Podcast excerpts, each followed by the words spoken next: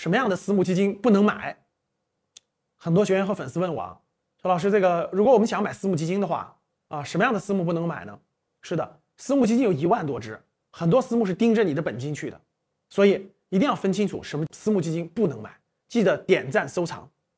第一条，短期排名的冠军，比如说当月的私募基金的冠军。啊，或者是半年度的某个季度的三季度、二季度的，或者是过去一年的这种私募的冠军要规避掉。为什么？因为这些冠军啊，他为了博取这个冠军，会去这个冒险，而且是没有自己这个投资体系的冒险。比如说，那今年新能源车这个特别火，我就全仓集中去买新能源车，可能他在这个短期内获得了非常高的收益，但是下次冒险就有可能排名垫底去了。所以，短期排名靠前的私募要规避掉。你说老师，这个私募连续三年、五年，每个季度所有的都是冠军啊，那这就叫神，正常是不存在的。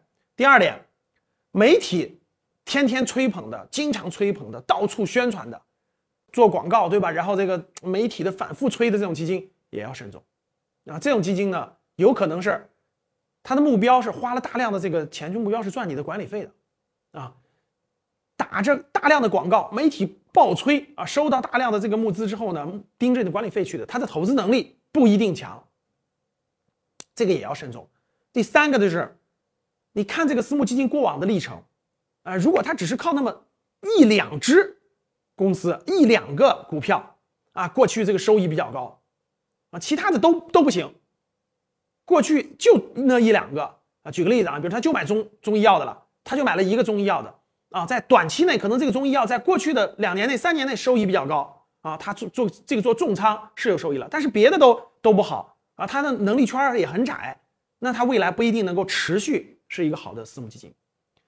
第四个也是挺重要的一个，就如果这个私募基金的这个基金经理，哎，他不是，就他是他正常应该花更多的时间精力去研究行业，对吧？研究企业做调研，而是每天在这种自媒体上，每天在现在的社交媒体上。分析市场啊，预测个股啊，对吧？然后呢，做这种短期的预测和分析的话，我觉得他的精力不在投资上啊，他的精力在这个这个这个应该叫什么？在在募资上啊。所以这样的基金不一定他的业绩能好。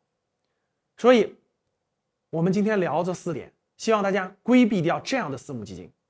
你收到了吗？